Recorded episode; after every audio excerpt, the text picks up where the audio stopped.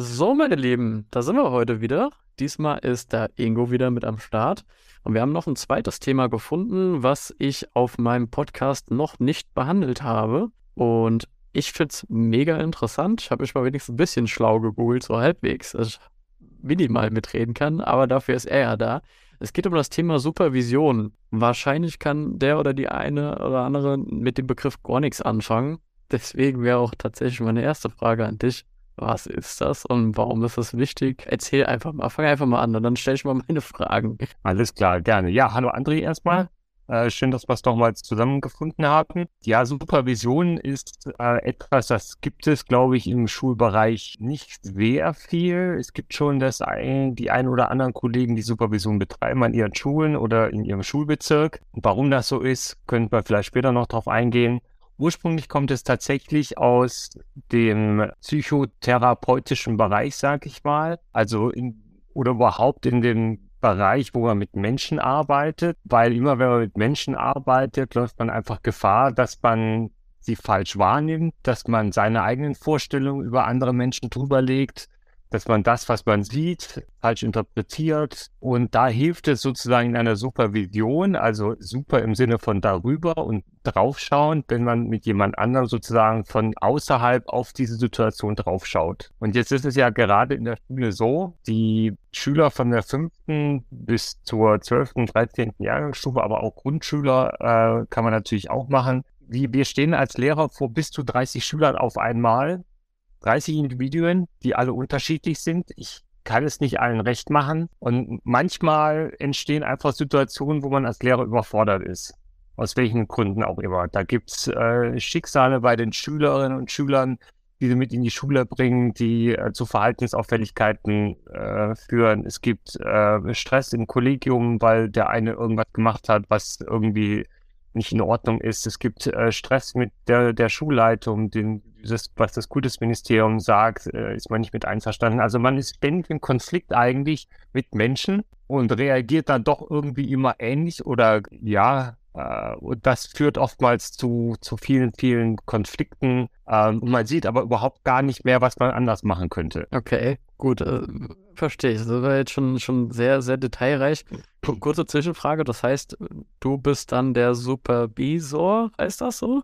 Wenn du das machst, oder bist du ja. derjenige, wie, wie, funktioniert das?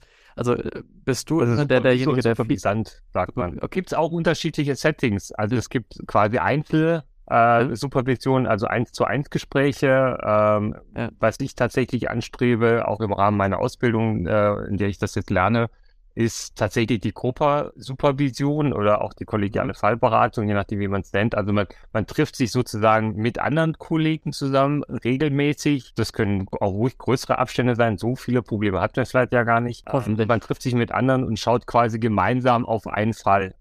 Mhm. Okay, das heißt, äh, in, in, inwieweit, außer dass da, ich sage jetzt mal, mehr Personen dann mit dabei sind, unterscheidet sich das dann von der, von der Einzelsupervision? Also was ist da der maßgebliche Unterschied? Ist es weniger privat, weniger persönlich ähm, oder öffnen sich die Leute? Äh, man öffnet sich schon. Das braucht halt einfach am Anfang eine gewisse Zeit, bis man das Vertrauen ineinander entwickelt hat, dass das auch wirklich im, im Raum bleibt. Das ist auch ganz wichtig. Und das ist aber auch im Grunde mit das Problem so ein bisschen. Also es kann im Grunde auch nicht jeder sozusagen Supervisor sein, äh, weil das manche Kollegen vielleicht gar nicht annehmen würden. Also zum Beispiel der Chef, der einen auch beurteilt, jetzt ja. zu dem in der Supervision zu gehen und sagen, boah, ich habe total Probleme mit dem und den Eltern und ich weiß gar nicht, was ich machen soll, das würde, glaube ich, kaum ein Lehrer tun, weil er einfach das Gefühl hätte, er würde schlecht dastehen. Dazu gehört schon viel, viel Mut äh, sowas zu machen. Deswegen ist das besser, wenn das sozusagen jemand ist, der einen eigentlich nicht beurteilt. Okay, gut, also zwei verschiedene Personen. Das ist ja, ist ja grundsätzlich schon wichtig. Also kann ich voll nachvollziehen. Und, und, und, du hast jetzt gesagt, du bist da in der Ausbildung. Das heißt, das kann man lernen. Das ist eine Zusatzqualifikation, die man als Lehrer oder Lehrerin machen kann. Wie, oder ist es eine, eine private Fortbildung und du bietest das dann in deiner Schule? Das ist tatsächlich eine, ja, das ist, mh, das ist ein bisschen äh, die, die Krux momentan. Also Anders als beispielsweise der Begriff Coach ist Supervisor tatsächlich geschützt. Also nicht jeder darf sich Supervisor nennen, mhm. sondern der muss wirklich eine, eine entsprechende Ausbildung durchlaufen. äh, und die Ausbildung, die ich dort durchlaufe, äh, ist tatsächlich eine private. Also die kriege ich weder bezahlt noch, noch angerechnet noch sonst irgendwas, sondern ich tue das einfach, weil ich für mich einfach auch mehr verstehen wollte von dem, was abläuft, wenn ich mit Schülern zusammen bin. Und ich wollte auch tatsächlich aufgrund der Tatsache, dass ich im Teil der erweiterten Schulleitung bin, einfach auch für, für meine Kolleginnen da sein und Kollegen da sein und wenn sie Probleme haben, dass die quasi das Gefühl haben, da gibt es jemanden, mit dem sie reden können. Ohne dass man gleich zu irgendeinem, weiß nicht, Psychologen oder sonst was gehen muss. Mega gut. Das ist ja eh ein Riesenthema, das Thema mit äh, Psychologen und Co. gerade in der Schule. Ich kriege das ja auch regelmäßig ja. mit. Ähm, bedeutet, du hast dann auf eigene Faust gesagt, du bildest dich jetzt hier privat weiter, du nimmst Geld mhm. dafür in die Hand oder ist das auch sowas, mhm. was Ehrenamt, okay, du sagst schon, mh, das heißt, es äh, kostet Geld, sowas, sowas zu machen. Ja, das kostet sogar relativ viel Geld, weil das nicht nur eine Ausbildung zum Supervisor ist, sondern auch, in dem Fall heißt das korrekt, individualpsychologischen Berater und Supervisor. Mhm. Ähm, das heißt, es geht tatsächlich noch in mehr, weil die Art und Weise, wie die Supervision abläuft, die läuft halt auf Basis dieser Individualpsychologie. Okay, da, darf ich fragen, was das kostet? Also die Leute interessiert das ja mit Sicherheit, wenn die sowas vielleicht machen wollen. Dann, also mich interessiert es auch. Im, Im knapp fünfstelligen Bereich. Okay. Also nicht mhm. ganz, aber es ist schon, schon teuer. Okay. Äh, also wobei ich dazu sagen muss, die eigentliche Ausbildung selbst ist nicht teuer.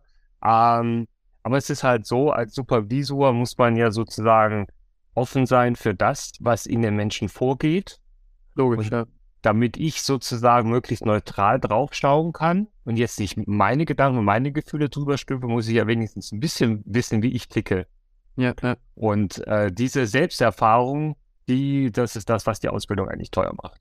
Okay. Also ich gehe sozusagen im Rahmen dieser Ausbildung selbst zum Psychotherapeuten, einzeln und in Gruppenpsychotherapien, um einfach, um mich kennenzulernen und zu wissen okay, und zu verstehen, wie ich ticke, damit ich offen bin für das, was eigentlich, äh, eigentlich herangetragen wird. Okay, und das wird wirklich in keiner Art und Weise tatsächlich bezuschusst. Das ist rein deine Entscheidung. Du sagst, du willst das machen und ja. Okay. Ja. Dann schon mal Chapeau. Finde ich echt gut, dass du da in die, in die Vorleistung gehst und dass es auch Leute wie dich gibt, die sowas anbieten. Weil das ist ja mit Sicherheit nicht selbstverständlich. Du hast auch davor schon gesagt, das ist jetzt nicht üblich, dass es sowas an jeder Schule gibt. Ne? Logischerweise, gerade wenn es auch mit solchen Kosten verbunden ist. Ist das aber eine Sache, die auf dem Vormarsch ist, weil es ja super interessant ist, oder ist das tatsächlich noch eine Einzelerscheinung? Wie, also vielleicht kannst du ja. Also da muss ich, also zu, zum einen muss ich sagen, es gibt natürlich schon auch Supervision in der Schule. Also es gibt auch andere Wege, wie man das anbieten kann. Also es gibt ja, also ich komme ja aus Bayern, äh, da das an anderen Bundesländern ist das mit Sicherheit genauso. Es gibt ja noch den Schulpsychologen, und Schulpsychologen können auch eine Supervision natürlich anbieten. Aber das geht dann schon los. Wenn das der hauseigene Schulpsychologe ist, dann wird es schon wieder komisch manchmal. Und wenn das dann jemand von woanders ist, dann ist das ja ein Psychologe und dann wird es schon wieder merkwürdig. Ja, ja. Und für mich war halt diese Individualpsychologie einfach ganz wichtig, weil sie für mich einen anderen Blick auf, auf die Menschen geworfen hat, die äh, mir unheimlich hilft, jetzt schon auch in der Arbeit mit den Schülerinnen und Schülern, aber auch mit den Kollegen. Okay, ja, denke, denke ich, dass es auf jeden Fall eine Sache ist, die da einen voranbringt. Ich schiel immer so mit einem Auge auf meine, auf meine Fragen. Wie denkst du jetzt, dass tatsächlich die Supervision konkret dann die Qualität auch dann der, ich sag's jetzt mal, Arbeit der Kollegen und Kolleginnen ver verbessern kann? Also, was ist dein Impact, den du da hast? Wie würdest du den beschreiben? Also, ich glaube, also ich würde vor allem gerade für Referendare äh, und Referendarinnen einfach sagen, dass am Anfang ist man einfach massiv in ihrem Job überfordert. Äh, man hat meistens sehr, sehr hohe Ansprüche, man hat Ideale, deswegen hat man den Ruf gewählt, man möchte sein Fach möglichst gut unterrichten, man möchte äh, mit den, mit den äh, Lernenden äh, gut zurechtkommen, man möchte nichts falsch machen. Das ist man läuft einfach sehr schnell Gefahr, dass man sich in all diesen Ansprüchen völlig verrennt und tatsächlich einfach ausbrennt. Und da ist es, glaube ich, hilfreich, wenn man einen Raum hat, wo auch erfahrene Kollegen drin sitzen, ähm, mit denen man sich dann darüber austauschen kann, dass man einfach sagen kann, boah, ich komme einfach nicht zurecht, die, die Fünfklässler, ich, ich, ich schaffe das nicht. Ich, mhm. Irgendwas läuft da total schief und ich weiß nicht was. Und dann kann man sozusagen in diesem geschützten Raum einfach mal drüber reden und wenn es nur Dampf ablassen, ist es gut. Meistens äh, soll es schon darin enden, dass man konkret natürlich was, äh, was lösen kann. Wobei das, was lösen kann, und das ist jetzt das Besondere, das bestimmt natürlich derjenige, der da Hilfe sucht. Ja, klar, man muss auch immer dafür offen sein, ne? Das ist ja. Ja, das schon. Und das ist natürlich schon ein Unterschied. Also wenn ich jetzt zum Beispiel in der Klasse einen äh, stark äh, auffälligen Schüler habe, äh, dann ist die Frage, was hätte ich denn gern? Also ich meine, ich könnte ihn auch einfach aus dem Zimmer werfen. Also es gibt viele äh, Schulen mit sogenannten Trainingsräumen. Ja. ja. also wenn ein Schüler zu sehr den, den Unterricht stört, dann kann man ihn in irgendein anderes Zimmer schicken, wo er dann irgendwelche Arbeitsaufträge hat oder irgendwie sowas. Aber wenn das, dann wäre das Problem ja auch gelöst, aber vielleicht möchte ich das ja gar nicht. Vielleicht möchte ich ja eigentlich ganz was anderes. Vielleicht möchte ich, äh, dass er viel mehr integriert ist oder was auch immer. Okay. Also es gibt ja unterschiedliche Ziele, die ich erreichen kann. Ja, absolut. Ähm, das wäre jetzt, also zwei Fragen, die mir jetzt direkt eingefallen sind oder Sachen, die ich auch bestätigen kann. Also das mit den, mit den Referendaren und Referendaren ist ex echt extrem, dass viele wirklich gerade zu Beginn des Referendariats extremes St Stresslevel haben, bis sie sich da so ein bisschen eingrooven und merken, oh, es geht vielleicht auch anders. Kannst du da irgendwie auch schon nochmal sowas ich versuche auch immer mit dem Podcast so eine, so eine beruhigende Sache mitzugeben, dass deswegen auch da von deiner Seite aus den Leuten da so eine Message mitgeben, dass diese Ideale gut sind, aber dass sie halt nicht zwangsläufig zum Ziel führen, weil man selbst daran kaputt geht. Also kannst du da gerade nochmal irgendwas mhm. zu sagen? Ja, ja, es ist tatsächlich, äh, glaube ich, am Anfang schwierig, diese ganzen Ansprüche zurechtzukommen. Das Wichtigste, würde ich sagen, ist vor allem, man sollte nicht Angst davor haben, Fehler zu machen. Äh, die werden passieren, das ist ganz normal. Man wird im Unterricht äh, irgendwann eine Frage bekommen, die man nicht mehr beantworten kann. Man wird irgendeinen Quatsch an der Tafel vorrechnen, irgendwelche Rechtschreibfehler als äh, Deutschlehrer machen. Äh, man wird irgendwie Fehler anstreichen, die eigentlich dann doch richtig waren. Das ist normal. Da muss man sich irgendwie ein dickeres Fell irgendwann mal zulegen und sagen, okay, ich bin halt auch nicht perfekt, aber ich bin halt gut so, wie ich bin und ich habe mein Bestes getan und das ist okay so. Und da ist es dann auch ganz wichtig, dass halt die Schulleitung auch sowas unterstützt, dass sie sagt, okay, wir sind ja hier ein Lernraum, also wir sind ja alle hier auch zum Lernen. Auch ein Lehrer lernt ja die ganze Zeit weiter und zum Lernen gehört halt auch das Fehler machen. Und unbedingt. Also ich denke, das gehört dazu. Es ist ein lebenslanges Lernen, ne? Also es hört nie auf. Ja, genau. Also gerade aktuell äh, merkt man ja, wie, wie stark das beansprucht wird. Äh, momentan geht das sehr Richtung Digitalisierung zwar. Auf, auf der anderen Seite, man kann halt auch nicht alles über Digitalisierung machen. Und das ist dann im Grunde der nächste Punkt, der, der wichtigste Punkt, damit man so ein bisschen entspannter in den Unterricht auch reingehen kann, ist halt zu versuchen, möglichst eine gute Beziehung zu den Schülern aufzubauen. Ja. Äh, dass man den, den Schülern signalisiert, dass man sich für, dass man sich für sie interessiert. Dass man, ähm, klar ist das bei 30 Schülern schwierig und das ist in, in der Grundschule vielleicht ein bisschen einfacher, weil ich die ganze Zeit die gleichen Schüler quasi habe als in einem Gymnasium, wo ständig der, der Klassen äh, oder der Lehrer wechselt. Aber einfach mal ab und zu zu fragen, äh, hey, was hast du da für einen Pulli an? Warst du auf dem Konzert? Oder Mai, du siehst ja, weiß nicht, müde aus. Hast du letzte Woche irgendwie keine Ahnung, viel Sport gemacht oder irgendwie so einfach zu, zu zeigen, hey, ich sehe dich, du bist in meinem Unterricht und du bist mir wichtig und ich will wissen, was du tust. Damit nimmt man bei den Schülern, glaube ich, schon auch viel Druck raus. Okay, also wirklich, also, weil das ist ja immer die, die eine Sache, ne? So, ja, du sollst dich für sie interessieren, das eine zu sagen, dann aber halt auch eine Lösung anzubieten, wie konkret man das macht. Das heißt, das wäre wirklich ein Tipp von dir, auch auf dieser persönlichen Ebene halt diese Fragen zu stellen, hey, was ist gerade bei dir los? Ne? Also, wie kommt das, ne? Beispielsweise jetzt mit dem Pulli oder mit dem, du siehst ein bisschen erschöpft aus, war Sport wieder anstrengend, ja. wenn man weiß, dass, was weiß ich, irgendwie Leistungssportler oder so. Aber wie, wie ist der genau. Wettbewerb gelaufen? So, solche Sachen. Okay. Genau, und da kann man dann auch problemlos dran anknüpfen. Weiß nicht, wenn ich weiß, dass jemand reitet, dann kann ich fragen, und wie, wie warst du am Wochenende reiten? War schlechtes Wetter? Warst du trotzdem oder so? Ähm, das geht schon. Oder Schüler, die sie, gibt ja immer wieder Schüler, die sich auch verletzen. Hey, was ist denn passiert? Wie geht's dir denn? Ja. Äh, es muss doch bestimmt super wehtun. Also auch so ein bisschen so ein Art Mitgefühl, so ein bisschen Empathie mitschwingen zu lassen, dass die einfach merken, das ist nicht nur so ein, das, dieses Klassenzimmer sollte keine Arena sein, wo es heißt, äh, alle Schüler gegen den Lehrer sondern für mich ist Unterricht auch so ein bisschen, äh, weiß nicht, ich, ich muss die, die Schüler so ein bisschen durch das unbekannte Terrain des Lernstoffs leiten. Ich kenne so ein bisschen den Weg, aber ich muss ja halt aber auch alle mitnehmen. Also ich muss ja halt alle durch den Dschungel dieses Lernstoffs halt durchbringen, erfolgreich. Absolut. Ähm, insofern heißt es für uns, gemeinsam gegen den Lernstoff. Ja, er wollte gerade sagen, gemeinsames Feindbild aufbauen. ja, genau. Sehr genau. gut. Ähm, wie, welchen Rahmen würdest du dafür geben? Also ist das jetzt diese, diese, diese Gespräche auf dieser persönlichen Ebene? Ist das so ich sage jetzt mal, zwischen Tür und Angel, kurz vor der Pause, in der Pause? Oder findet sowas tatsächlich auch in deinem Unterricht in den ersten fünf Minuten oder sowas statt? Wie, welchen Rahmen nutzt du da? Oder du fischst dir einen irgendwie im Gang raus? Wie, wie, machst du das? Oder das eine und das andere? Also da einfach aber. Hängt, hängt tatsächlich ein bisschen vom Setting ab. Also wenn ich zum Beispiel die ganze Zeit im gleichen Zimmer bin und die Schüler kommen zu mir, dann trudeln die halt so langsam rein und dann kann ich so den, zu dem einen oder anderen sagen, hey, tolles Outfit, schicke neue Haarfarbe oder sowas. Ähm, und beim Rausgehen habe ich vielleicht während des Unterrichts mitbekommen, dass irgendeiner sich, weiß nicht, auf ein, auf ein Sportturnier vorbereitet, da kann ich ihm noch viel gut, äh, viel Glück und Erfolg wünschen oder irgendwie sowas. Also beim Rein- und Rausgehen geht das natürlich ganz gut. Äh, wenn ich jetzt, sage ich mal, in der Grundschule bin und die, die Schüler eh den ganzen Tag oder den ganzen Vormittag fast vor mir habe, kann ich auch in dieser Morgenrunde, die es ja, glaube ich, sehr häufig gibt, natürlich dann auch mal kurz drauf eingehen. Man muss ja nicht auf alle drauf eingehen. Ja. Das reicht ja an dem einen Tag, mache ich es mit dem oder mit den dreien und auf einem anderen Tag konzentriere ich mich halt auf die. Logisch, man muss das, muss ja seine, seine Kapazität entsprechend verteilen. Es geht ja nicht, man kann ja nicht immer jedem gerecht werden, aber man muss halt gucken, dass sich die Waage hält. Es darf sich halt nicht der Liebling entwickeln, ne?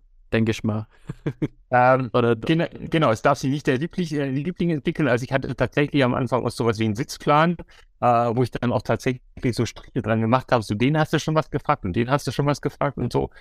Ähm, oder was ich schon gemacht habe, ich habe, wenn ich eine neue Klasse bekommen habe, dann habe ich so eine Art Steckbrief ausfüllen lassen äh, wo es auch einfach darum ging, äh, weiß nicht, sollten ein Porträt malen, weil ich da keine Fotos machen, aber ich muss mir irgendwie die, die Leute merken, so was ist deine Lieblingsfarbe, was ist dein Hobby, äh, was ist dein Lieblingsfach in der Schule, irgendwie sowas, damit ich halt ein bisschen die, die Schüler halt auch kennenlernen, schneller.